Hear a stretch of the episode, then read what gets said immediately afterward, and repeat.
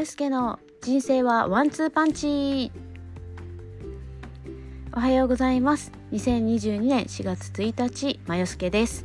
今日から配信が始まりましたこのポッドキャスト。内容はですね、えー、主に介護についてとかそれから私海外生活もありましたし、えー、摂食障害とかねたくさんいろいろありました。人生紆余曲折しながら今日に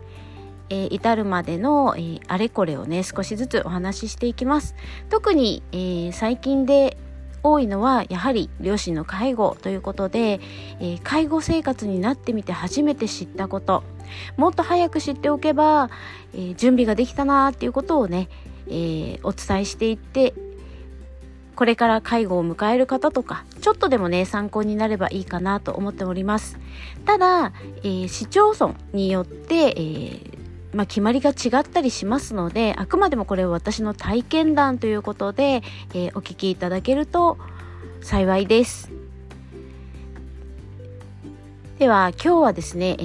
ー、とりあえず何から話そうかなと思っていたんですが初めなので、えー、まあ、ちょっとね、両親との関係ですねこちらをお話ししていきたいなと思っております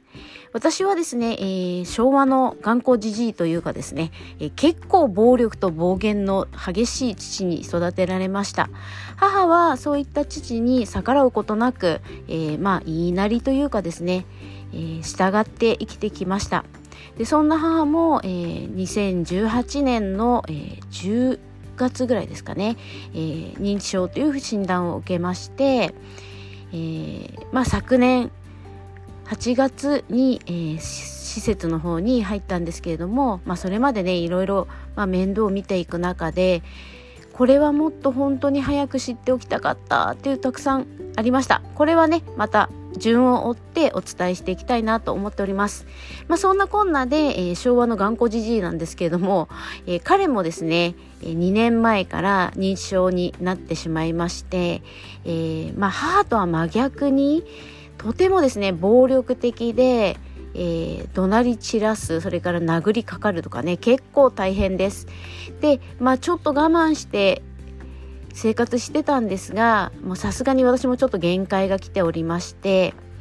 えー、この5月ぐらいにはちょっと施設の方にね入っていただこうかなということで今説得中です。はい。で、えー、まあ、子供の時から殴る、蹴るとかね、日常茶飯事で、これがまあ当たり前かなと思っていたんですけれども、まあ実はですね、そんなに当たり前じゃないなと。まあ、今頃になって気づくのもちょっと遅いんですけれども、まあ、洗脳ではないですけれどもね結構こう暴力で、えー、ねじ伏せられていると、まあ、ちょっと逆らうのが怖い、まあ、大人になってからでもですねえー、父が大きな声を出すとですねちょっとビクッとなったりとかします。でもう世の中にはねそういう方たくさんいると思います。私の、まあ、お仕事のねお客様とかも私もそうだったわっていう方とても多くいらっしゃいます。ではそういう方と共感できるのはあのやっぱりですねそれに怯えて生きているっていう人生はとてもつまらないなと。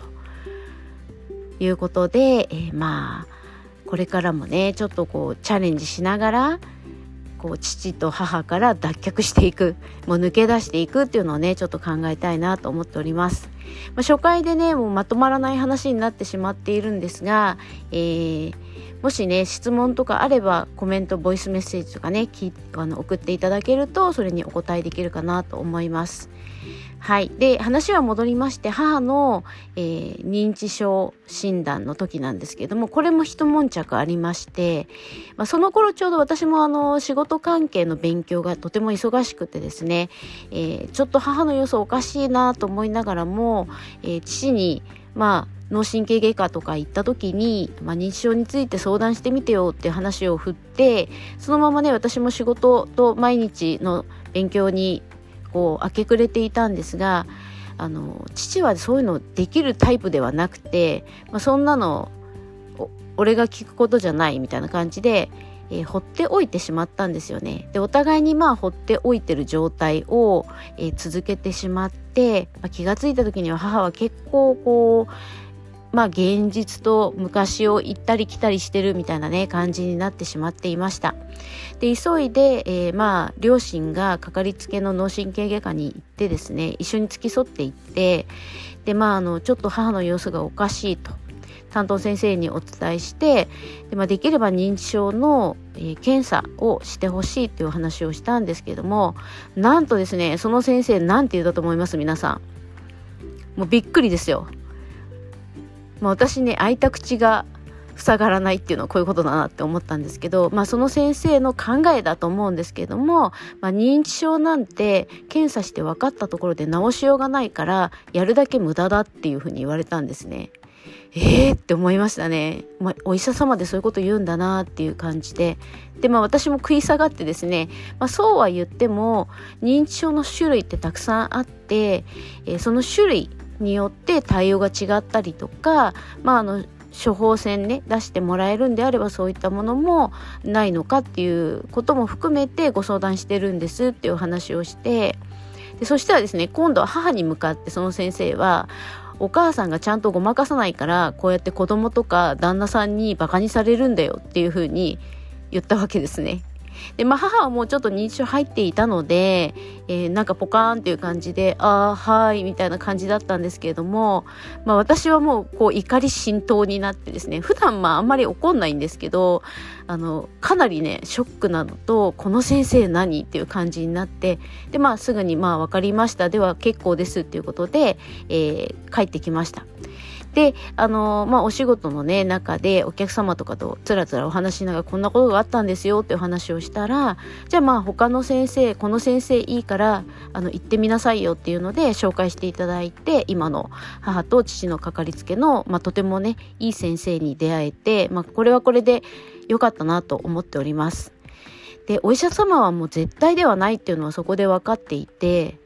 あのまあその先生ではないんですけどそこの病院の、まあ、別の先生に私もとても調子が悪い時にかかった時に私スポーツ系のインストラクターしてるんですけれども、えー、まず第一報に、えー、運運動不足ですねって言われたんですね。でまあ問診票にスポーツインストラクターっていうふうに書いていながらも運動不足って言ってしまうっていうことでもうその時点で私はその先生に対する信用度ゼロみたいな感じだったんですけどもそれと同じ病院だったのであなるほどなっていう感じで、まあ、ちょっとね、えー、ここにお世話になることないなっていうふうに思いました。まあ、ただね、あの、母が入院した時は救急搬送だったんで同じ病院に入ってしまったんですけれども、まあでもね、あの、今母は施設の方に入って、まあ、プロのね、方のお世話になっていて、まあ、幸せかどうかっていうとちょっと難しいところですけれども、えー、まあちょっとね元気に過ごしているということで、えー、まあちょっと安心しております。はい。ということでね、あの、もうちょっと慣れなくて、え、行ったり来たりお話ししてますけども、第1回ね、こんな感じです。これがきっとですね、2回目、3回目、4回目と繰り返していくうちに、まあ、ちょっとずつね、良くなっていくとは思う。まあ、期待しております。ただね、えっ、ー、と、これ、最初のこの投稿っていうのは、えー、後から聞くとちょっと恥ずかしいな。なんでこんなに下手っぴなんだろうって思うこと間違いないなっていう感じがしています。はい。ということでね、え今回1回目は10分ぐらいになってしまいますけれども、えー、こんな感じで終わりにさせていただきたいなと思ってます。で、今ね、ちょっと私、サシスセフがちょっと言いにくいんですけども、歯の治療中で、えー、もう少し経つとね、ちゃんと喋れるようになると思うので、その時までに、またお話、面白い、面白い、面白いかな。まあ、ちょっと面白い話をね、探しながら、えー、こう、暴力的な父と、まあ、それに従う母で母は私と弟の貯金をほとんど使いまして私の退職金も全部使い込まれまして、えー、私も今お金がないので大変なんですけれども、まあ、そういうこともなるべくネガティブに捉えないようにまあ当時はね、すごくネガティブになってしまいましたけど、ネガティブにならないように、えー、皆さんにはお伝えしていきたいなと思っていますので、もし、えー、気に入っていただいたらまた次回ね、えー、聞きに来ていただきていただいて、えもしそれがさらに気に入ったらですね、サブスクライブね、していただくといいねとかね、してもらうといいなと思います。はい。ということで、今日の、えー、配信第1回目はこちらの方で締めさせていただきます。えー、お時間いただいてありがとうございました。また次回よろしくお願いいたします。